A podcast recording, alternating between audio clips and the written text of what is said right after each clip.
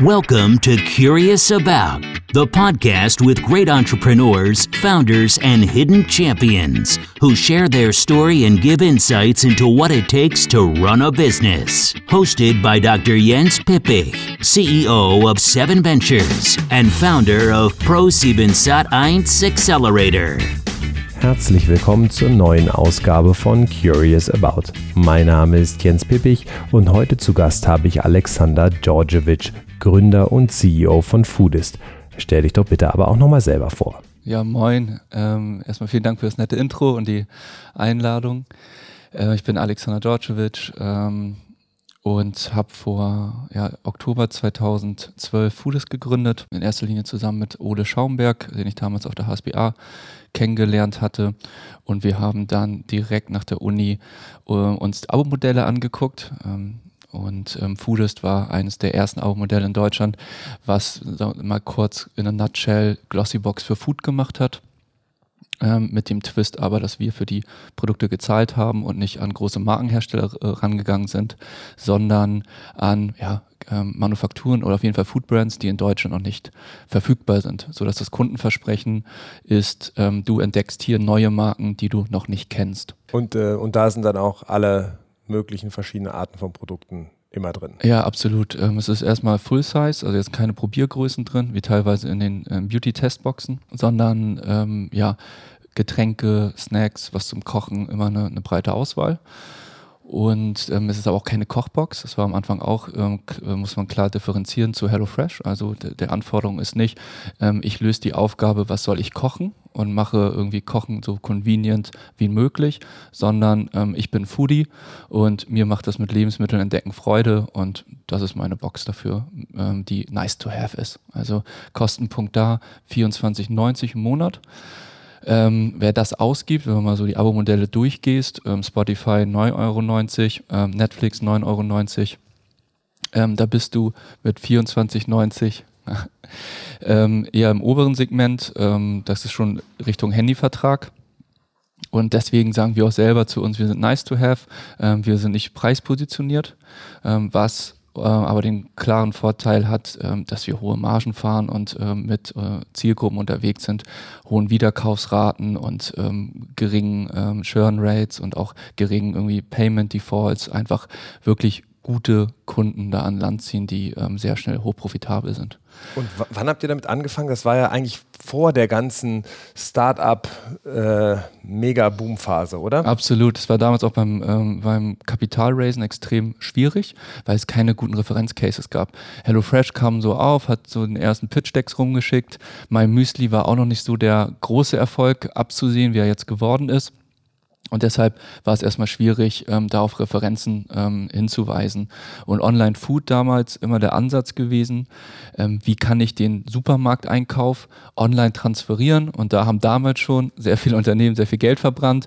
Und ähm, die Stimmung da äh, in der VC-Branche, da war eigentlich der Drop gelutscht. Das, äh, wir haben, glaube ich, 30 Pitch-Decks rausgeschickt, ähm, haben ähm, viel Feedback gekriegt und vor viel allem Feedback, wenig Geld. Viel Feedback, wenig Geld, viel gelernt, ja, viel Lehrgeld. Ähm, und ja, haben dann ähm, uns über Crowd-Investing äh, erstmal geholfen, ähm, an erstes äh, Geld ranzukommen. Und das so, habt ihr gemacht bei Companisto. Companisto. War ja. da auch so ähm, mit einer der ersten Cases, die da drauf gelaufen sind. Und Absolut. das sind dann nicht nur einmal. Nee, genau, das gleich dreimal sogar, äh, weil auch die Investoren ähm, Skepsis äh, weiterhin äh, bestehen blieb. Und ähm, ja, und die Crowd waren jetzt die ersten, die uns geglaubt hatten. Crowd Investing kam hoch, war, hatte noch Welpenschutz. Damals gab es ja so die ersten drei Jahre, weißt du ja selber, in der VC-Szene ist es so, dass man da noch gar nicht sagen kann, hey, kriegen wir mal ein Return on Investment. Du hast immer so fünf bis acht Jahre eigentlich in der Regel Zeit. Und ähm, Crowdinvesting war da am Boom. Da musste noch keiner zeigen, was denn wirklich der Return auch ist. Und wir sind äh, im Nachhinein das erfolgreichste crowdfinanzierte Unternehmen in Deutschland. Also wir haben drei Runden gemacht, eine über knapp 200.000, die erste direkt nach einem halben Jahr nach dem Start, dann eine äh, über eine Million und eine noch davor über 330.000, also so bummelig fast 1,5 Millionen, was erstmal wenig ist. Äh, insgesamt an, an Kapital zu raisen für das, was du dann erreicht hast oder erreichen willst. Und ähm, ja, unsere Investoren haben jetzt im Nachhinein eine Rendite gekriegt von, je nachdem, welche Runde sie waren, ähm, 20 Prozent, ähm, 45 Prozent oder auch 90 Prozent. Und das halt nach ein, zwei und drei Jahren. Also schon äh, ein, ein, guter Return on Investment für Crowd Investing. Mhm. Ähm, und wie hat sich denn euer Produktportfolio weiterentwickelt? Ihr habt angefangen mit einer Box mhm. ja, und habt gesagt, wir gucken mal im Ausland, was es für Produkte gibt, die in Deutschland nicht verfügbar sind, packen die in eine Box, verschicken die jeden Monat und ähm, gucken mal, wie sich das entwickelt. Richtig. So, dann habt ihr angefangen, euch auch noch mehr zu differenzieren. Richtig. Dann ähm, fängst du an, fängst halt aus der Begründung mit dem Abo an, weil Recurring Revenues extrem sexy sind, weil die hohe Planbarkeit große Vorteile mit sich bringt. Du weißt genau, wie viel Ware du einkaufst, ähm, weil du abschätzen kannst, wie viele Abonnenten du in welchem Monat hast. Und du hast extrem wenig gebundenes Kapital auf Lager und gleichzeitig auch noch ähm, Cashflow-Positiv-Effekt, ähm, weil wir erst das Geld eingezogen haben, jeden Monat teilweise, wenn die Leute Laufzeiten bis zu zwölf Monaten abgeschlossen haben, fest, haben wir das komplette Geld upfront bekommen. Okay. Wenn du dann als Student gründest und äh, so wie Ole und ich keine reichen Eltern hast und auch erstmal kein VC findest, ist das äh, gebootstrapped zu starten perfekt ein Abo-Modell. Dann gibt es natürlich wie so oft ähm, die Logik, ähm, CPO muss kleiner sein als Customer Lifetime Value. Und das geht gerade am Anfang beim Abo. Ähm, also sprich, gut. das Geld, was du bezahlen musst, um einen Kunden zu gewinnen und das, was du in Summe mit dem Kunden über die Lebensdauer des Kunden bei dir verdienst. Genau, und das musste man auch erstmal gegenüber ähm, Kapitalgebern zeigen, die, weil die Frage ist, ähm, wie viel Geld gibst du jetzt aus, um Kunden zu gewinnen? Ähm, wie viel Geld gibst du später aus, um Kunden zu gewinnen, ähm, wenn du halt auf größere Kanäle auch zugreifen willst, wenn du mal ähm, wirklich Traction kriegst, also auch mal mit TV-Werbung, Außenwerbung startest, mal die Performance-Marketing-Kanäle auch mal vernünftig anschmeißt. Und was passiert dann mit deiner Lifetime? Also äh, verringert sich dann ähm, die monatliche mm, Dauer der Abonnenten. So und die Lifetime bei uns jetzt stabil geblieben. Ähm, die Leute sind im Abo, bleiben im Schnitt neun Monate lang Abonnent erwirtschaften jeden Monat für uns einen Deckungsbeitrag von ungefähr 7 Euro. Das heißt, ich habe schon mal 63 Euro Deckungsbeitrag, um ja, kostenneutral einen Kunden zu akquirieren. So, während dieser Laufzeit, neun Monate, gibt ein Kunde auch äh, im Online-Shop, da komme ich gleich zu, zusätzlich noch, macht er Nachkäufe und einfach so Geschenkkäufe, was auch immer.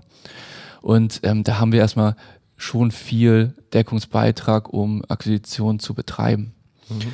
Gleichzeitig merkst du aber, wenn du jetzt mal auf skalierbare Kanäle gehst und nicht wie am Anfang über PR kommst, über Content auf Social Media, über ähm, Events, ähm, Foodmessen, Lifestyle-Messen, wo du dann direkt äh, Abos äh, akquirierst, also alles, was ähm, Leute abholt, die likely sind für Food und für ähm, Online-Abo-Geschichten, aber die Kanäle nicht skalierbar sind dann siehst du auch, dass dein, ähm, dass die Lifetime runtergeht. Also wenn du aggressiv mit auch hohen Discounts ähm, die Leute in das Abo reinziehst.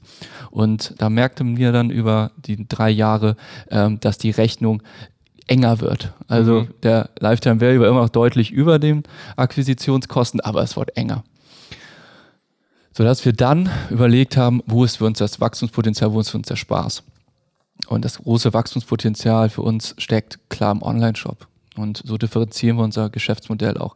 Das Abo, da fängt auch oft die, ähm, die Customer Journey an. Die fangen an mit dem Abo. Da haben wir jetzt verschiedene Abo-Verticals. Also es gibt ein Fine Food Box Abo und gibt es eins nur für Veganer. Dann gibt es einen für Craft Beer, eins für Do-it-yourself Cocktail Boxen jeden Monat, hm, die wir auch selber gar nicht mehr zusammenstellen, als Plattform äh, agieren. Das kann ich auch nochmal äh, später kurz erläutern, wo wir gerade als Plattform unterwegs sind und was wir selbst überhaupt noch machen. Das ist von vorne gar nicht so ersichtlich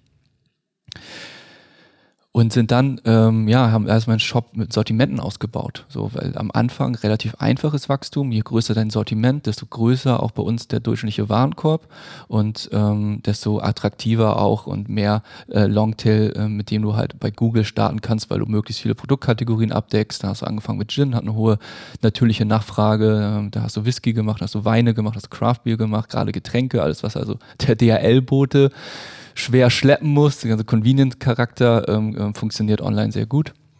Und die Marge holst du dir dann über äh, Produktkategorien, die jetzt nicht stark nachgefragt sind, aber den Warenkorb dann ähm, attraktiv machen, so Olivenöle, Snacks und ähm, andere Geschichten. So. weiterhin das Kundenversprechen. Ähm, bei uns vor allem Brands, die äh, in Deutschland noch nicht bekannt sind. Ähm, und das Thema, was uns Investoren früher äh, als, als Kritik gebracht hatten, war, ist das skalierbar? Ne? Also wenn du jetzt vor allem auf kleinere setzt, und das war bei uns so am Anfang, ganz am Anfang, sechs Jahren so ein bisschen die, als Student die romantische Idee, wir wollen Manufakturen fördern und ähm, setzen da auf kleinere Hersteller und dann sagt ein VC natürlich, äh, äh, was ist denn, wenn du 10.000 Stück brauchst, 20.000 Stück brauchst und denkst, ja, ist noch ein bisschen weit hin. Aber dann war es auch so weit, als wir bei Höhle der Löwen waren und da hatten wir auf einmal 20.000 monatliche Abonnenten, waren hochprofitabel ähm, und sind dann aber auch äh, ja, in die Skalierungsgrenzen gestoßen mit den bestehenden Lieferanten. Und ähm, die dann gesagt haben, sorry Junge, äh, zum Selbstkostenpreis in der Menge, für brauche ich ein, zwei Monate, wie ich das produziere, Marketing-Effekt schön und gut, aber komplett kostenlos, also komplett so kann ich dir das nicht mehr geben und ich schaffe es auch nicht in der Zeit. So dass wir dann auch aus der Not heraus ähm, äh, auf größere Brands zugegangen sind, die einfach in Deutschland nicht bekannt sind und für die Deutschland ein hochattraktiver Markt ist, äh, weil es einfach der größte Lebensmittelmarkt in Europa ist. Hochkomplex, ähm, aber ähm, extrem attraktiv, wenn man ihn geknackt hat. Ja, und das war jetzt ähm, das Thema, also ähm, erstmal ähm, ähm, Shiften halt von ähm, des sagen wir, ursprünglichen Geschäftsmodells, ähm, kleinere Manufakturen zu fördern. Machen wir immer noch, ist es aber nicht das, was jetzt unser Wachstum treibt. Das ist eher das, was ähm, uns ähm, nach außen hin attraktiv macht. Ähm, auch ähm, womit sich dann größere Brands brüsten wollen, dass sie halt eher in so einem ähm, kleinere wirkenden Umfeld sind. Also wir wirken, glaube ich, deutlich ähm, deutlich ähm, so Produkt, ja, wie soll ich sagen, so kleiner, als wir sind von außen bewusst. Wir wirken, glaube ich, auch gar nicht so preisgetrieben von außen, sind aber extrem preisgetrieben und eigentlich auch online mit die günstigsten am Markt, aber schaffen es, finde ich, sehr gut über, äh, über Content, ähm, das so zu, ähm, ja, ähm, zu neutralisieren, dass wir halt nicht die Typen sind, die sagen, ja, hier findest du das Produkt, das ich das Kundenversprechen am günstigsten. Und die, die Boxen sind aber immer noch euer Hauptgeschäftsfeld. Es ist der Hauptdeckungsbeitragsgeber. Ähm, das Wachstum kommt ganz klar aus dem Online-Shop über A, Sortimentserweiterung, ähm, B, ähm, über auch das Thema zusätzliche Erlösquellen, die wir uns gerade erschließen. Also wir monetarisieren zunehmend unseren Kundenzugang. da gibt es halt Brands wie Be Kind, also Kind Bars ist die größte äh, Riegelmarke in Amerika, wird gerade verkauft äh, und macht eine Milliarde Umsatz schon weltweit, kennt in Deutschland keiner. Ähm, dann gibt es ähm, Firmen wie Diageo, die ähm, Tanqueray Gin machen und andere ähm, Premium-Spirituosen. Die suchen gerade nach ähm, ähm, Plattformen und Online-Shops, wo sie dann auch ihre Marken zusätzlich online vertreiben können. Und wir ähm, sind mittlerweile das Selbstbewusstsein, nicht mehr alles for free zu machen. Also wir haben, wir machen wie selbstverständlich ein Produktfoto, schreiben schön Text, meist auch SEO optimiert. Dann äh, bauen wir sie eine Newsletter, platzieren sie schön, vielleicht mit einer eigenen Themenwelt im Online-Shop und so weiter. Das haben wir erstmal die Jahre so gemacht, weil wir nur ein Online-Shop sind und ein Eigeninteresse haben, Produkte zu verkaufen. Jetzt in der zweiten Phase ähm, lassen wir uns das natürlich auch bezahlen. Also wenn du Produkte bei uns auf der Startseite siehst, ähm, steckt da meist ein Werbekostenerlös hinter. Wenn du du bei uns Produkte online äh, im Newsletter oben siehst, äh, ist es oft auch bezahlt. Und ähm, so schaffen wir zusätzliche Erlösquellen über die Handelsmarge hinaus. Macht ihr auch Marktforschung für die Unternehmen? Teilweise auch, ja. Dann gibt es da auch ähm, vielleicht einen Spirituosenhersteller, einen weltweit agierenden, die dann ein Geschenk-Set machen wollen, sich aber noch äh, überlegen, hm, soll ich das jetzt wirklich in Serie ähm, 100.000-fach produzieren? Dann produzieren die erstmal 1.000 Stück. Wir schicken es äh, ähm, an unsere Kundenbasis mit einem Feedback. Bogen und geben ihnen dann die Auswertung und äh, lassen uns das dann auch natürlich äh, bezahlen. Und zusätzlich habt ihr euch dann entschieden, auch eigene Produkte zu entwickeln. Genau. Also jetzt langfristig ähm, gibt es halt, ähm, die, man muss sich halt, glaube ich, als Onliner E-Commerce ähm, aus der Vergleichbarkeit rausziehen, um dann nicht in, äh, in Preiskämpfe zu kommen. Und ähm, das schaffst du A, indem du ähm, eigene Sortimente bildest und das kannst du vor allem über vertikal integrierte Eigenmarken gut machen. Wir ähm, und über Exklusivrechte. Also das sind die beiden Themen, wo wir uns ähm, Markteintrittsbarrieren schaffen, um unser Geschäftsmodell ähm, ja nicht so leicht kopierbar zu machen. Also wir haben bei vielen Brands gehen wir auf sie zu, wenn wir sie im Abo hatten und es hat sich sehr gut verkauft. Also nach, die Nachverkäufe nach dem Abo waren sehr gut im Online-Shop und das äh, äh, Feedback in den Feedbackbögen war hervorragend. Das ist immer so eine Skala 1 bis 10 und Freifeldtext dann haben wir eigentlich mal schon einen guten Indikator, hat die Brand hier in Deutschland gerade irgendwie trifft die Nerv und funktioniert die. Und dann gehen wir früh auf die Brands zu und sagen, hey, ähm, wir können für euch mehr machen, vermarktungsseitig, auch jetzt auch vertriebsseitig. Ähm, ähm, das machen wir aber nur, also machen wir uns nur unsere Schotten auf an Reichweiten und Kundenzugänge, wenn wir auch Exklusivrechte haben. So, dann schließen wir mit denen exklusive m, Distributions- und Vermarktungsverträge die dann äh, oft ähm, ja, erstmal an Umsatzziele gekoppelt sind und sich dann, wenn wir Umsatzziele erreichen, automatisch verlängern. So und damit ähm, dann die Brands, wenn einer die verkaufen will, ähm, dann muss er über uns daran. Und ähm, das ist erstmal attraktiv betriebswirtschaftlich. Das zweite Feld ist dann die Eigenmarke.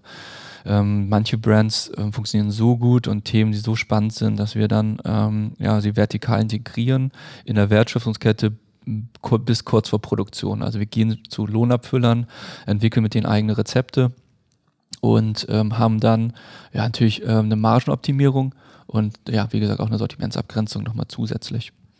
So, äh, wir haben uns damals entschieden, äh, über eine Dachmarkenstrategie es zu machen. Also wir bilden eine Obermarke, bei uns ist es jetzt Mission More und ähm, sagen dann auf dem Packaging Created by Foodist. Warum ist es uns wichtig, das Foodist, foodist.de drauf zu haben?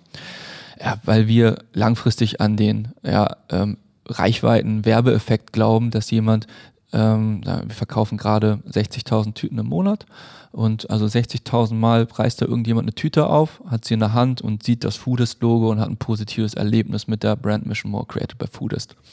Und das ist für uns einfach bezahltes Marketing. Und dann steht das im Einzelhandel. Wir setzen damit über vier Kilometer Regalfläche im deutschen Einzelhandel, stationären Einzelhandel.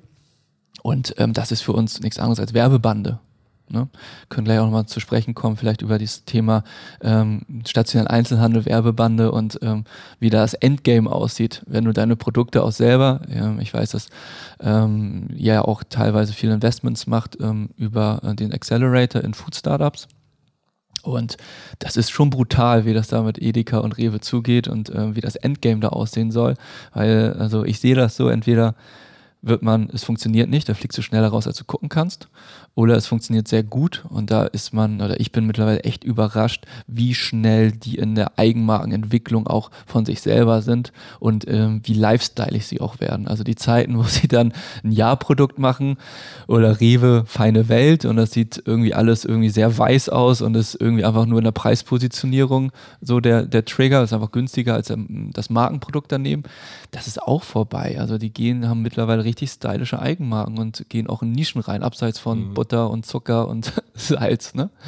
Und machen da wirklich einen guten Job und äh, sehen, glaube ich, da auch, ähm, gucken sich an, welche Food-Startups bei sich gut funktionieren und äh, sind auch sehr inspiriert davon. Mhm. Ja, ab, absolut. Also die, die Veränderung in der, in der Nahrungsmittelbranche und in der Einzelhandelsbranche durch den Druck von Startups ist schon deutlich sichtbar.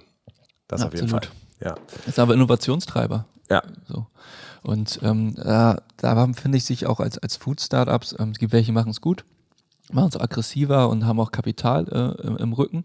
Aber sehr viele, die da, glaube ich, sehr naiv rangehen und ähm, eine hohe Abhängigkeit haben von den stationären Einzelhändlern. Das ist halt ein Oligopol. Also du hast Rewe, Edeka auf der Premium-Supermarktseite, du hast bei den ähm, Drogerien DM und Rossmann und das ist es eigentlich auch erstmal.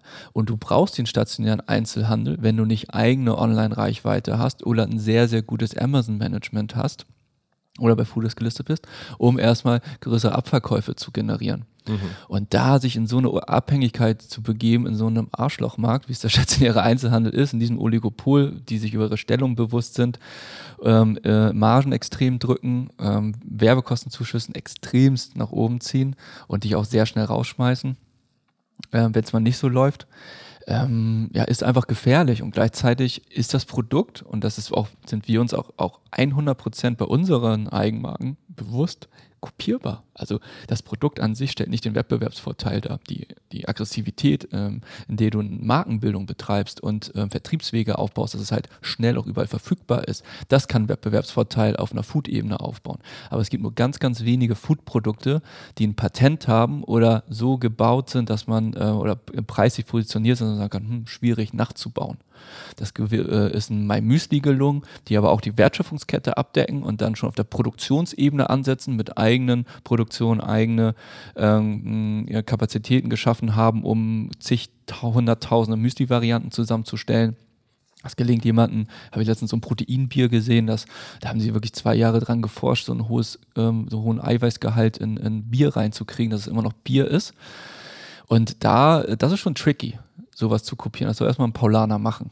Ähm, aber so bei den Produkten, äh, Kategorien, die wir unterwegs sind und die man in der Food-Startup-Szene sitzt, ähm, ja, sollte man nicht so naiv sein zu glauben, ähm, dass es nicht jemand anderes ähm, in der gleichen Qualität zu gleichen Preispunkten schnell selber auch aufbauen kann.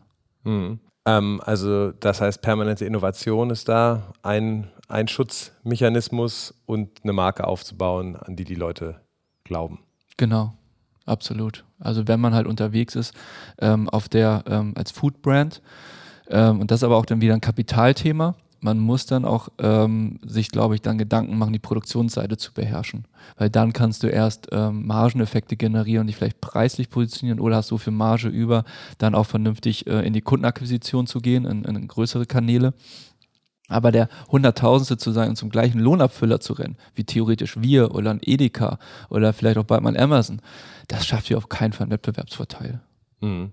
So, wenn du nicht den Kundenzugang gleichzeitig hast. So, und manche kommen halt als Onliner, ähm, wie mm, Just Spices oder wie gesagt auch mal Müsli mit eigenen Online-Shops. Und ähm, da haben sie halt nicht komplett die Abhängigkeit, aber die Foodmarken, die standalone ähm, unterwegs sind und ähm, zu Lohnabfüllern rennen, schwierig, glaube ich, mhm. auf Dauer. Du hast ja gesagt, ihr findet für eure Boxen und auch für den Shop Marken, die in Deutschland noch unbekannt sind. Ähm, wie kriegt ihr das denn hin? Und vor allem, wie schafft ihr das auch permanent weiterhin? Das schaffen wir, ähm, indem wir einmal, ähm, wir haben zwei Category Manager am Anfang, vor allem auch mein, mein Co-Founder ist damals noch viel gereist und dann fängst du an auf Messen und bei Store-Checks auch immer die Story zu erzählen, wer du bist und äh, musst auch erstmal lange erklären, was du da machst. Und jetzt mittlerweile haben wir schon das Glück, ähm, dass sehr viele Marken auf uns zukommen und wir eher am Aussortieren sind und da jetzt nicht mehr die Herausforderung haben, viel finden zu müssen. Ähm, Deutschland ist noch einmal der größte Foodmarkt in Europa und er ist hochkomplex. Und die internationalen Foodbrands wollen in den ersten fünf Jahren mindestens es selber nicht machen, weil du den auch erstmal verstehen musst. Warum ist er komplex? Ähm, Oligopol habe ich drüber gesprochen.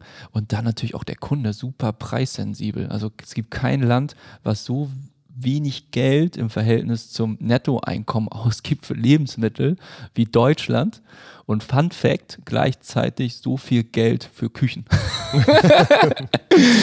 also äh, ziemlicher Show-off. Ähm, und ja, es, äh, macht, den, macht den Markt echt kompliziert. 99 Prozent ist offline nur ein Prozent der Umsätze sind aktuell online. Und ähm, das ist, äh, muss man sich ehrlich in der Food-Szene auch die Frage stellen, ähm, woran liegt das? Also warum hat die Food-Szene, wo sie der größte Markt in Deutschland ist, die Transformation vom Offline-Geschäft in, ins Online noch nicht vollzogen? Also sind ja immer noch ähm, Kindergartenumsätze, die jetzt auch die führenden ähm, ähm, stationären Einzelhändler hier in Deutschland machen. Edeka, ein Rewe, weil sie sind bei 100, 200 Millionen vielleicht in einem Markt, der ähm, ja, der bei 150 Milliarden ist. Je nachdem, ob du jetzt noch Tierfutter und so weiter mhm. dazu zählst und Drogerieartikel, aber mindestens 150 Milliarden. Und davon fallen, fallen jetzt gerade mal 150 Millionen auf die größten Onliner. Also bis auf ein ähm, HelloFresh ist da eigentlich keiner, also wir haben auf jeden Fall kein Unicorn und auch keiner, der jetzt irgendwie Richtung, äh, steil mal Richtung 100 Millionen geht aus Deutschland heraus. Ein paar Foodbrands, die es jetzt sehr gut machen, gerade ein Oatly zum Beispiel, äh, mit einer sehr starken ähm, Außenwerbekampagne. Ähm, aber da ist auch anderes Kapital im, im, im, Rücken. Und da muss man sich ja die Frage stellen, ähm, ist zu wenig Kapital da oder gibt es nicht die, die guten Konzepte, die auch es rechtfertigen, denen viel Kapital zu geben und auch die richtigen Gründer dahinter, die viel Kapital fordern. Ich kann mich noch erinnern, ähm, wir waren ja bei euch im Accelerator-Programm Und da gab es natürlich auch die Fragestellung, ähm, investiert in Pro7 1 bei uns? Und dann saß ich bei einem Kollegen vor dir, äh, hatte eine Stunde Termin und habe dann durchgepitcht, habe ihm Unit Economics alles erklärt und ich glaube, das habe ich auch sehr gut gemacht. Und aber am Ende hat er mir ganz klar gesagt, dass er das gewünschte Geld, äh, das war noch am Anfang, hat mir nach drei Millionen gefragt, mir nicht geben wird. Und weißt du, in welcher Begründung? Mit der Begründung, ähm, er könnte innerhalb von einer Stunde mir die drei Millionen besorgen, ist kein Thema. So, aber er glaubt nicht, dass ich wüsste, was ich mit 10 oder 20 Millionen machen würde. Und da hatte er damals absolut recht. Also vor äh, fünf, sechs Jahren hatte ich noch nicht die Vision. Und das ist das Spannende, auch wenn man im Accelerator-Programm ist und mit größeren VCs spricht, die erste Seite deines Pitch-Decks, ähm, was du da so claimst, ne? Äh, deine Vision verändert sich, ne? Von, äh, sagen wir, äh, monatlich, weil du immer über dieses Thema Use of Funds und wohin willst du eigentlich wirklich, dieses Big, äh, Think Big, äh, wird immer wichtiger, weil das Kapital ist genug da am Markt, ne? Und keiner, aber du musst halt auch da eine ne wirklich ganz klaren Weg aufzeigen, ähm, wie du dann auch 100 Millionen mal erreichen kannst oder auch eine, zu einer Milliarde kommst und ähm, damit die auch wirklich ihren ROI da erzielen. Und bei uns war es Pitch damals so vor sieben Jahren nach der Uni gestartet, ja, ähm, wir wollen äh, Lebensmittelmanufakturen in Deutschland helfen. Hm, wie viel ist das wert? Weiß ich nicht, 500.000 Euro. Dann sagst du, ähm, ich will ähm, das führende äh, äh, Food-Abo-Modell ähm, in Deutschland werden. Ähm, eh, wie viel ist das wert? Weiß ich nicht, zwei, drei Millionen. Dann fängst du an, sagst, ich will es in Europa werden, ein bisschen mehr. Und jetzt merkst du, okay, das, was wir eigentlich wirklich können und was uns wertvoll macht und was auch skalierbar ist, ähm, ist das, was wir jetzt haben, nämlich wir wollen die führende oder führende Online-Shopping-Plattform für Foodies, lebensmittelinteressierte Menschen in Europa werden. Und ähm, da ist dann halt Musik drin. Das ist auch, glaube ich, der Grund, ähm, ähm, warum wir jetzt mittlerweile auch größere Investitionsbeträge rechtfertigen und auch auf, der, auf dem ähm, Niveau agieren, wo wir jetzt sind. Aber es war auch ein langer Entwicklungsschritt und hat viele viele Sparringsrunden mit Kapitalgebern gefordert, die uns zu, dieses, zu diesem Denken und diesem Antrieb gebracht haben, so, ähm, so groß zu denken, sich dahin zu entwickeln. Kapital ist äh, genau das richtige Stichwort. Ähm, als ihr im Accelerator bei uns wart und äh, danach dann äh, das Programm durchlaufen habt, habt ihr recht zeitnah danach ähm, einen Großteil der Anteile an Ströer verkauft. Ja. Ja, erzähl uns doch mal oder nimm uns doch mal auf die Reise mit, wie es dazu gekommen ist und was dann passiert ist und auch was jetzt gerade noch wieder als Neues dazu gekommen ist. Genau, also beim mm, Accelerator-Programm hatten wir die Chance, muss man wirklich sagen, auch, auch stark ähm, stärker an diesem Programm an sehr große VCs ranzutreten und da Sparring mitzunehmen. Was wir ähm, gemerkt hatten, ist, dass nicht nur ähm, TV einen Hebel für uns hatte, ähm, erstmal auf eine höheren ähm, ja, Basisreichweite zu kommen, sondern auch äh, andere Medien ähm, uns theoretisch helfen, äh, erstmal die Brand ähm, ja, bekannter zu machen und wir ein sehr überhaupt kein Produktproblem haben. Also das Abo an sich ähm, hat super, ähm, eine super Lifetime weiterhin, hat eine super Conversion Rate von der Startseite aus. Damit haben wir erstmal ein gutes Produkt geschaffen. So, jetzt ging es darum, das den Leuten erstmal bekannt zu machen und haben dann mit verschiedenen Medienunternehmen gesprochen, die dann auch in den Anfangsphasen ihre Media zur Verfügung gestellt haben, um vorzutesten, bevor sie dann das große Invest machen. Und waren dann halt mit den ja, typischen größeren Medienunternehmen, die dann auch sehr ähm, aktiv sind als Kapitalgeber im E-Commerce, halt ähm, in Gesprächen.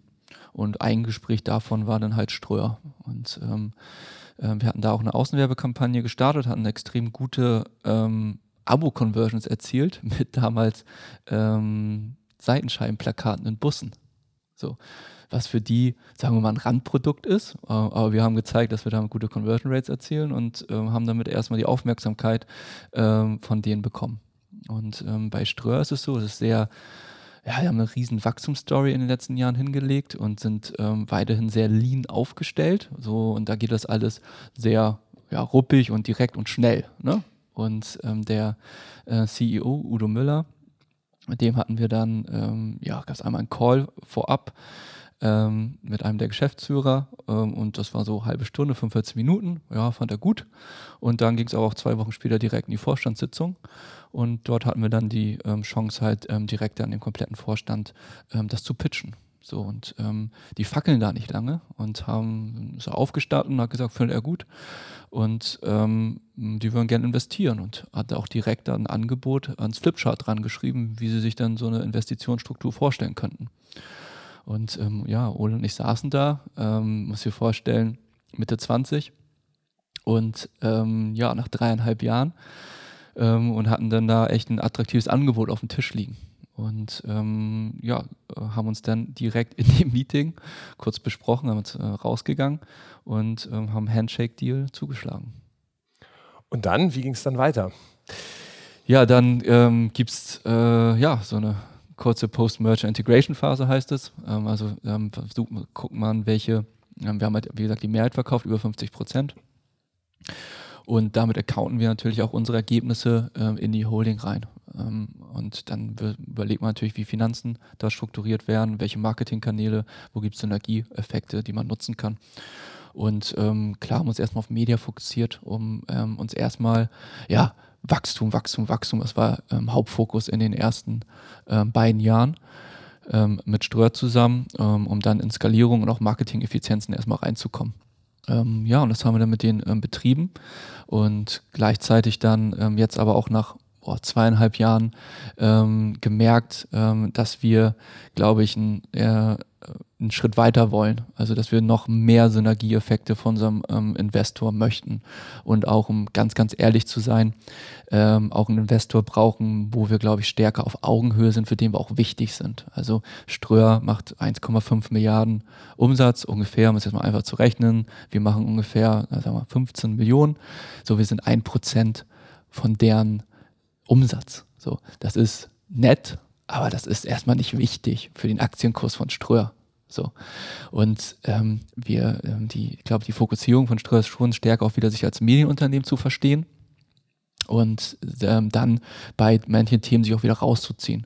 So, wir hatten halt durch unsere Performance erstmal, waren wir da nicht auf dem Radar, aber mein Bauchgefühl hat mir irgendwie gesagt, würde die Firma so mit Sicherheit in fünf bis zehn Jahren noch weiter existieren, ähm, oder ist hier doch ein Risiko dabei, dass falls es mal einen Strategieshift geben sollte, einen härteren, oder ähm, man ja dann ja irgendwie eine Vorstandsentscheidung hat, hey, ne, wir wollen uns doch irgendwie stärker rausziehen und Food ist einmal doch auf dem Radar, ähm, dass man dann halt irgendwie in, in Handlungsnot kommt, kurzfristig. So und ähm, ich bin da ganz offen auf den, ähm, auf den ähm, Christian Schmalzer einmal zugegangen, gefragt, hey, könnt ihr euch vorstellen, ähm, nochmal weiter zu verkaufen? Und da war die Reaktion nicht unbedingt. So, wenn der Kaufpreis stimmt und du dich damit dann wohlfühlst, können wir drüber sprechen und aber geh erstmal los. Und dann bin ich Ende letzten Jahres losgegangen, Unterlagen fertig gemacht und ähm, ja, äh, hatte dann wirklich ähm, mehrere indikative Angebote vorliegen, von denen auch ein paar wirklich dann auch die Erwartung erfüllt hatten so dass es sich dann gerechtfertigt war, auch mal dann die ja, Kapazitäten da aufzumachen. Du weißt selber, wie das ist. Äh, da ist HR voll mit äh, implementiert in so einem Verkaufsprozess, da ist M&A natürlich voll mit implementiert, da ist Legal voll mit drin, so das bindet natürlich auch dort Ressourcen, wo sich dann lohnen muss, äh, in so einen Verkaufsprozess reinzugehen. Und ähm, ja, es hat sich da zum Glück dann gelohnt. Und ähm, wir haben dann jetzt verkauft an Metacrew die führend sind ähm, für Beautyboxen. Die Brand an sich, glaube ich, ist nicht so bekannt, aber die Beautyboxen, die, hinter denen sie stehen, sind sehr bekannt. Das machen sie halt mit den großen deutschen Verlagen zusammen. Dann machen sie die Barbara Schöneberger Box, dann machen sie Shapebox, die Brigitte Box und so weiter.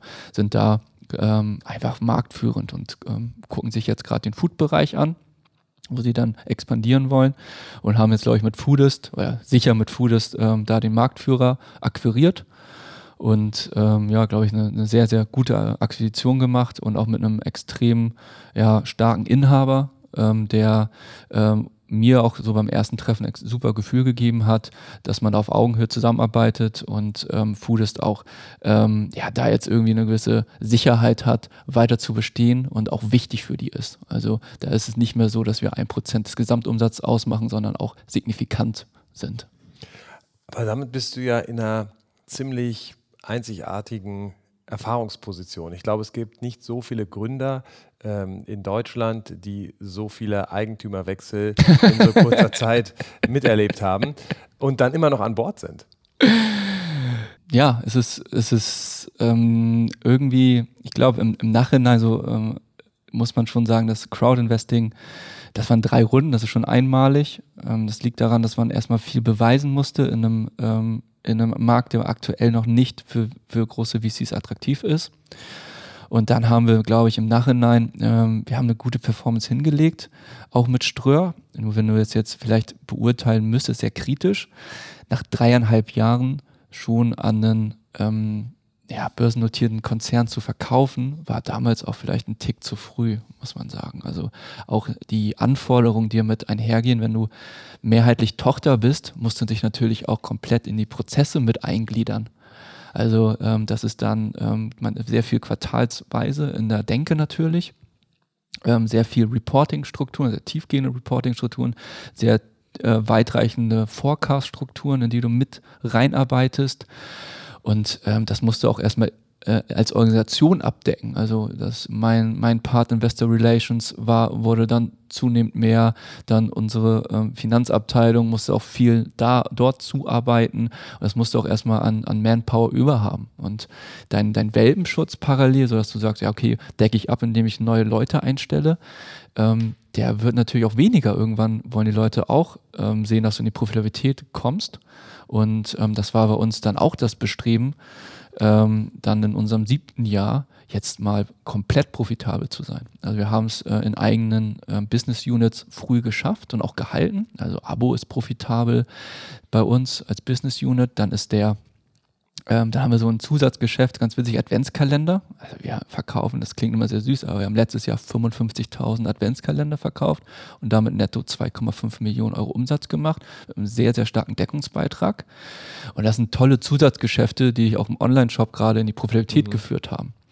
So, und dann hatten wir das Thema, was aber Wachstumsthema ist, den Großhandel, wo wir mit einem eigenen Außendienst ähm, folgende Hypothese aufgestellt haben. Nämlich, wir haben Online-Daten, und ähm, die Marken, die wir online identifizieren als neue upcoming Brands, ähm, haben Chancen im deutschen Lebensmitteleinzelhandel.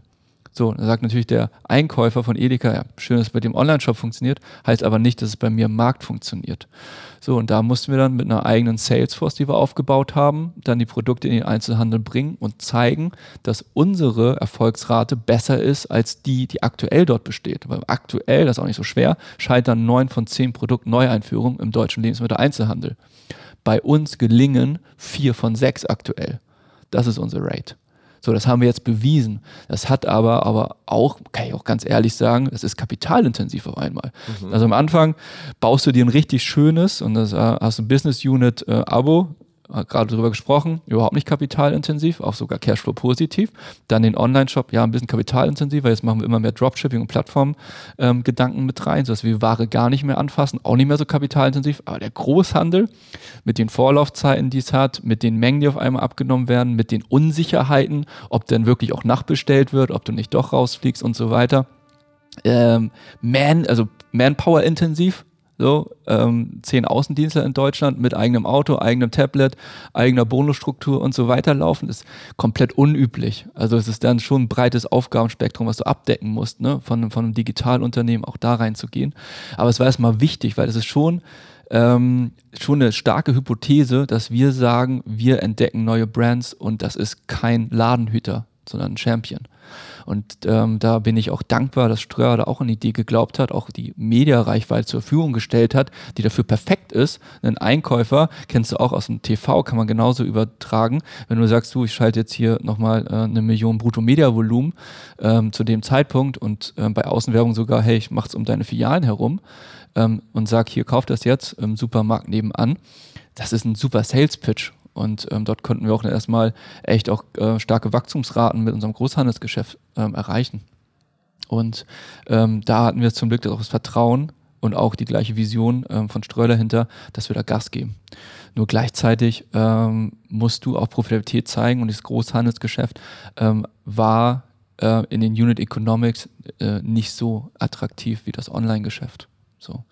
Und da sind wir jetzt gerade, äh, haben wir, glaube ich, auch einen sehr smarten Move gemacht, haben es bewiesen und schaffen es jetzt auch mit einer Vertriebskooperation, zumindest ähm, den, ähm, den, den Vertriebspart selber nicht mehr machen zu müssen und fassen die Ware auch nicht mehr an. Also wir kriegen Forecast und schicken dann die Ware direkt äh, zu dem anderen Lager und sind jetzt ähm, da auch, ja, konnten ähm, Personaleffizienzen heben, ähm, Warnrisiko wegnehmen und ähm, haben trotzdem gerade 30 Außendienstler, die halten für uns mit unseren exklusiven Brands und mit unserer Eigenmarke da den äh, stationären Einzelhandel beackern. Wie kriegt ihr da die Qualität sichergestellt? Das äh, über Controlling und ähm, darüber, dass du auch den ähm, vernünftig incentivierst. Ne? Also äh, natürlich haben die auch eine gute Marge da dran.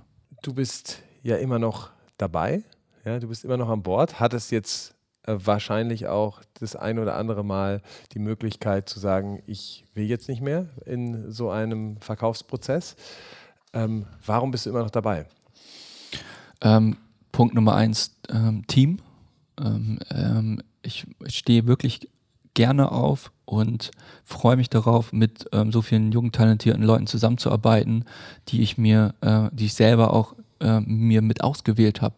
Und ähm, da halt was auf die Beine zu stellen, äh, was ähm, noch in zehn Jahren ähm, irgendwie eine Bekanntheit hat. Und ähm, mir, mir, fällt es auf, das letzte Jahr, ähm, ich habe es gleich ein bisschen angedeutet, ähm, war, war hart, auch Richtung äh, über, über ein Break-Even zu kommen. Das ist dann, äh, man macht so unschöne Themen als Unternehmer auch, wie äh, Restrukturierungsthemen, ähm, Entlassungen, ähm, Neustrukturierung von Geschäftsbereichen, Margenoptimierung, ähm, was vor allem im Einkauf dann und ähm, gehst dann auch durch eine harte Schule durch. So, und jetzt haben wir ähm, das Jahr, glaube ich, hat mich als Unternehmer echt um, um viele Erfahrungen reicher gemacht. Und ähm, wir sind jetzt, im letzten Jahr haben wir ähm, einen schönen Gewinn gemacht. So. Und ähm, das, das macht einen erstmal stolz und ich merke für mich auch, dass ich da eine, das ist nämlich der Punkt 2, immer noch eine extrem steile Lernkurve habe. Auch vielleicht wegen der Investorenwechsel. Man sagt ja auch oft, ähm, guck dir gar nicht nur das Unternehmen an, sondern guck dir immer deinen direkten Vorgesetzten an und arbeite für den. Und ich hatte da, ähm, ja, am Anfang, wenn du halt kein VC drin hast oder kein Business Angel, von dem du lernen kannst, und das ist auch der Nachteil an Crowdinvesting, hatte ich eigentlich keinen direkten Mentor als äh, Kapitalgeber, der mich geguidet oder uns geguidet hat. Und das kam eigentlich das erste Mal so richtig über einen Accelerator mit euch. Und dann kam es das zweite Mal ähm, über Ströer, wo man auch dann direkten Zugang zum, ähm, vom, zum Vorstand hatte und Geschäftsführungsebene und eigentlich nur Leitungsebene und mit super smarten Leuten zusammengearbeitet hat. Und jetzt ähm, äh, mit Media Crew auch, ähm, mit einem wirklich starken Unternehmer, der ohne fremde Kapitalgeber, also ohne fremde Eigenkapitalgeber, da eine, so eine fette Bude aufgebaut hat, eines der schnellst wachsenden Agenturen in äh, Europa ist und da jetzt mit uns zusammen auch auf 40 Millionen ähm, Umsatz steht und profitabel ist. So ohne, wie gesagt, große ähm, Finanzierungsrunden gerissen zu haben. Und das sind jetzt so die äh, Persönlichkeiten, von denen man viel lernt. Und deswegen bin ich auch noch dabei. Und ich sehe das so ein bisschen wie ein Jack Ma. Äh, ich bin jetzt 31 und ich möchte einfach erstmal so mit äh, bis Mitte 30 für andere arbeiten, für die es sich auch lohnt zu arbeiten, die ich inspirierend finde, von denen ich viel lernen kann. Dann kann ich auch ehrlich sagen, arbeite ich erstmal nur für mich und kümmere mich darum, so viel wie möglich einfach Geld zu verdienen. Und dann ab 45, 50 will ich wieder für andere arbeiten, für Junge und mich in den Hintergrund stellen. Und das ist so der Weg, den ich gehe. Hast ja einen ziemlich klaren Plan und Vision, wie das ablaufen soll. Ja, klar, ob es dann so eintritt, ist natürlich die andere Frage. War dir das schon immer so klar? Nee, das äh, hängt auch immer mit Leuten zusammen, die du triffst und ähm, auch äh, Thema Studium. Ich hatte es in, in deiner Podcast verfolgt, welchen Wert hat Uni? Und ich finde da so ein Aspekt zu kurz gekommen, nämlich unabhängig davon jetzt von den Inhalten auch in der Schule, also ist einfach vieles brauchst du nicht. Einfach absolut richtig, ne? Aber welche Menschen triffst du dort? Und ich habe auf der, ähm, heißt of Business Administration, wie viele Inhalte brauche ich noch, die ich da gelernt habe? Ja, vielleicht eine SWOT-Analyse, Produktlebenszyklus und Kosten-Leistungsrechnung und so ein paar Sachen. Aber also 90 Prozent brauche ich definitiv nicht. Ah, ich habe da meinen Co-Founder kennengelernt, der bei eVentures äh, parallel war, mir mich äh, auch ganz klar unternehmerisch völlig neu getriggert hat. Ich habe da andere Leute kennengelernt, die selber gerade erfolgreich als Gründer ähm, unterwegs sind und einem so zeigen, weiß nicht, Lebensstil, äh, wie effizient sind die, also wie, wie viel Sport treiben die, wie strukturieren sie sich selber, welche Bücher lesen sie und so weiter und auch einfach coole Menschen sind. Und das, ähm, das gibt einem einfach viel. Und dein Co-Founder ist ja jetzt nicht mehr mit dabei. Mhm. Ähm, wie hat sich denn das da für dich verändert, jetzt plötzlich alleine auf der Brücke zu stehen? Ähm, ja, ähm, neu auf jeden Fall. Also ähm, wir haben uns extrem gut ähm, immer abgesprochen. So, wir haben auch, glaube ich, was uns als Gründer auch auszeichnet, haben wir mal selber gesagt, eine sehr gute Streitkultur gehabt. Ne? Und ähm, sind ähm, sind da wirklich auch echt durch Achterbahnfahrten gegangen. Also du kennst es, glaube ich, selbst, wenn du Investor bist, kriegst natürlich auch mit, wie das funktioniert, alles im Hintergrund. Und auch die großen Success Stories im Hintergrund, wenn du eine Burn Rate hast und Kapital erstmal raised, du kommst immer wieder nah an die Null ran und Finanzierungsrunden ziehen sich dann doch oft länger, auch wenn du schon früh anfängst äh, zu raisen, obwohl du noch gar kein Kapital brauchst. So den, dieses Learning ziehst du ja auch sehr schnell. Nichtsdestotrotz, das ist auch immer eng irgendwie. Und ähm, da gehst du wirklich durch viele Phasen durch und ähm, das haben wir super gemeistert. Und hatten dann so nach fünf Jahren, ähm, ähm hatte ähm, Ole das Gefühl, dass er, glaube ich, neue Trigger sucht. Und ähm, jetzt gerade macht er das ähm, Dach Dachgeschäft für Foodspring, ist also auch in der Foodindustrie geblieben, ist da happy und äh, wir ja, treffen uns weiter und äh, gehen auch Bierchen trinken und ähm, ja, hatten also mit Foodist zusammen, glaube ich, echt eine, eine sehr, sehr geile Zeit zusammen. Aber die Entscheidung jetzt äh, alleine zu treffen, ist etwas, was dir dann auch Spaß macht oder wo du auch äh, neue Freiheiten gewonnen hast? Ähm, ja, ähm, wir, ähm, die Freiheiten sind ähm, schon, ich glaube, ich, ich frage eher sogar teilweise nach, ähm, ob der Weg, den man so geht, auch immer richtig ist und versuche äh, einen auch eng abzustimmen und ähm, habe mittlerweile auch, glaube ich, eine sehr gute Abteilungsleiter-Ebene ähm, mit fünf Direct Reports, die auch ähm, auch starkes Feedback geben. Und ähm, ich bin eher so der, ähm, der Sales-Marketing-Typ, der gerne auch Business Development vorantreibt und sehr wachstumsgetrieben ist. Äh, jetzt im letzten Jahr, wie gesagt, auch stärker gelernt hat, ähm, Projektmanagement, sich zu strukturieren, Teams zu strukturieren, ähm, Kosten zu strukturieren da noch neue Qualität gewonnen hat. Aber nichtsdestotrotz brauche ich immer Leute, die mich so ein bisschen einbremsen von der Seite. Ne? Und ähm, ja, ich glaube, sind wir auch gerade gut aufgestellt. So ein, ein Hauptinvestor über einem und äh, ein sehr kritisches Team ähm, äh, an der Seite und ähm, dann passt das schon gerade ganz gut. Sehr, sehr cool. Wo siehst du euch denn in fünf Jahren? Ähm, ich glaube, in fünf Jahren sehe ich uns erstmal mit äh, nicht mehr nur in Deutschland. Also wir ziehen jetzt gerade schon ähm, großes Wachstum aus Österreich und Schweiz. Schweiz hochprofitabel, also alle Klischees, die du über die Schweiz hörst, stimmen. Also das ist ähm, der, Doppel, äh, der Warenkorb ist doppelt so hoch wie in Deutschland, bei uns ungefähr 50 Euro in Deutschland, ähm, 90 Euro in der Schweiz. Ähm, wir haben einfach generell einen Preisaufschlag von 20 Prozent bei allen Produkten. Das läuft einfach als äh, Filter so darüber, auch akzeptiert. Wir haben im Abo, merken die unsere längeren Laufzeiten, also Lieferzeiten nicht. Aber im Online-Shop teilweise vier, fünf Tage Lieferzeit, also Service-Level. Da sind sie noch nicht so versaut wie in Deutschland durch Amazon, äh, ein bis maximal zwei Tage Lead-Time. Ähm, und ähm, das macht gerade einfach Spaß. So, da ziehen wir 50 Prozent ähm, Wachstum jährlich raus, ohne dass wir da großartig was machen. Da sind wir nur mit foodist.ch und foodist.at erstmal unterwegs und wollen dieses Jahr das erste Mal auch wirklich mehr auch in Marketing investieren, weil wir da jetzt auch die ersten ähm, KPIs vorliegen haben. Und da gibt es weitere spannende Märkte ähm, und ähm, Chancen, halt im Ausland ähm, ja, Märkte zu erschließen, die einfach wirklich bisher unangefasst sind. Und ähm, ich frage mich auch ganz oft, warum nicht mehr früher internationalisieren. Also Deutschland, klar, großer Markt, schön, aber gleichzeitig auch super hart wettbewerbstechnisch ähm, und auch hohe Kosten mittlerweile in den, in den, in den Werbeleistungen. Also Google äh, AdWords ist in die guten Zeiten auch vorbei. Ähm, alles, was mit Influencer-Marketing zu tun hat, äh, rechnen sich mittlerweile auch schwierig, sind auch versaut über die großen Brands, die mittlerweile da ähm, die Kooperationsverträge mit denen schließen. Ähm, es gibt aber wenig. Äh, der Werbemarkt ist einfach teuer geworden in Deutschland. Und äh, da gibt es im Ausland gerade eine viel, viel höhere Dankbarkeit von Zielgruppen, wenn neue Konzepte auf den Markt kommen und ähm, auch einen sehr, sehr viel effizienteren Werbemarkt. Also siehst du noch viel Wachstumspotenzial Potenzial für euch. Ja, absolut, absolut. Wenn du es gerade bei uns anguckst, wir machen, und das treibt mich ja auch an, wenn du dann nochmal fragst, ich glaube einfach, ich bin hoch unzufrieden mit dem, wo wir gerade stehen. Also mhm.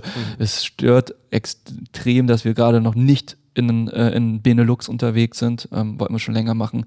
Ähm, unsere Sortimentstruktur ist grauenhaft. Also wir haben ähm, Wein noch nicht ausgebaut, Craft nicht ausgebaut, Whisky nicht ausgebaut, Gin noch nicht aufgebaut. Bei uns sieht eine Artikelseite, sieht bei uns bei Gin genauso aus wie für Schokolade, genauso aus wie für Craft Beer. Also ist auch noch nicht aufbereitet. Wir haben extremes Wachstumspotenzial noch über Amazon.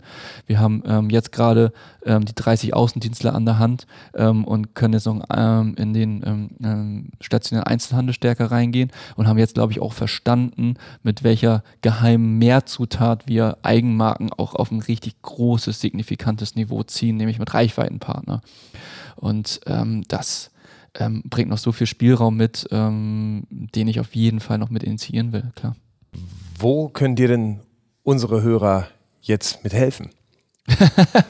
Erstmal äh, kaufen, auf jeden Fall.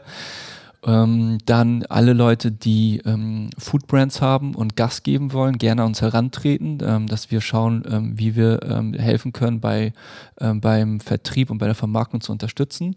Wir sind dort, glaube ich, auch anders als andere Medienunternehmen, haben wir das Selbstbewusstsein, uns auch an Mindestabnahmenmengen zu committen. Also wenn du bei uns einen Newsletter boost, mit deiner, äh, mit deiner, sagen wir mal, ich, ich sehe, weil es hier gerade so steht, Anjola ist eine Firma, äh, eine Brand von Fritz Kohler.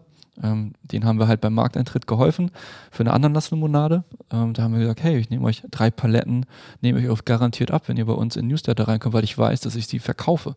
Und das ist natürlich, wird ein, jemand, der Außenwerbung macht oder Printanzeigen verkauft oder so, wird sich niemals committen. Aber das lieben Brands und ähm, das geht für uns auf die Rechnung, geht für die Brands auf.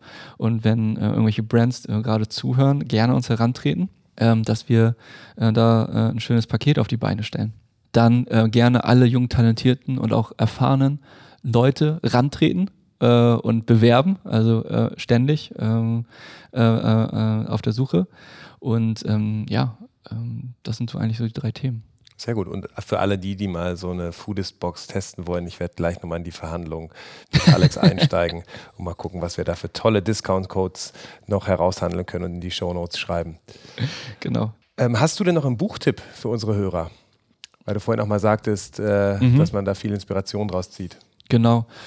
Ähm, ähm, ein, ein Buch, was ich gerade äh, fast durchgelesen habe, ist ähm, Homo Deus von ähm, Narari, äh, israelischer Autor der vorher das Buch ähm, Die kleine Geschichte der Menschheit ähm, verfasst hat.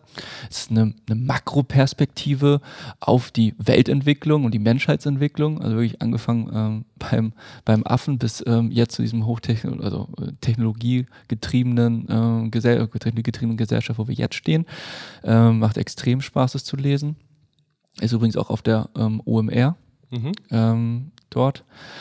Und dann ähm, noch, ja, das ist aber eher so, so ein typisches Gründerbuch, äh, äh, ähm, Tools of Titans. Ähm, ja, halt von dem ähm, Autor, der auch die 4-Hour Workweek geschrieben hat. Ähm, Tim ja, Ferriss. Tim Ferriss. Super, dann äh, werden wir da mal alle reinlesen und mal gucken, was es da äh, mit so auf sich hat. Ich danke dir auf jeden Fall für das Gespräch. Hat sehr viel Spaß gemacht. Ja, und danke. Wir sind mal gespannt, wo wir euch in äh, fünf Jahren sehen. Dankeschön. You've been listening to Curious About, the podcast with great entrepreneurs, founders, and hidden champions with Dr. Jens Pippich. Subscribe on iTunes, Spotify, or Google Play and get fresh new episodes. Until next time, stay curious.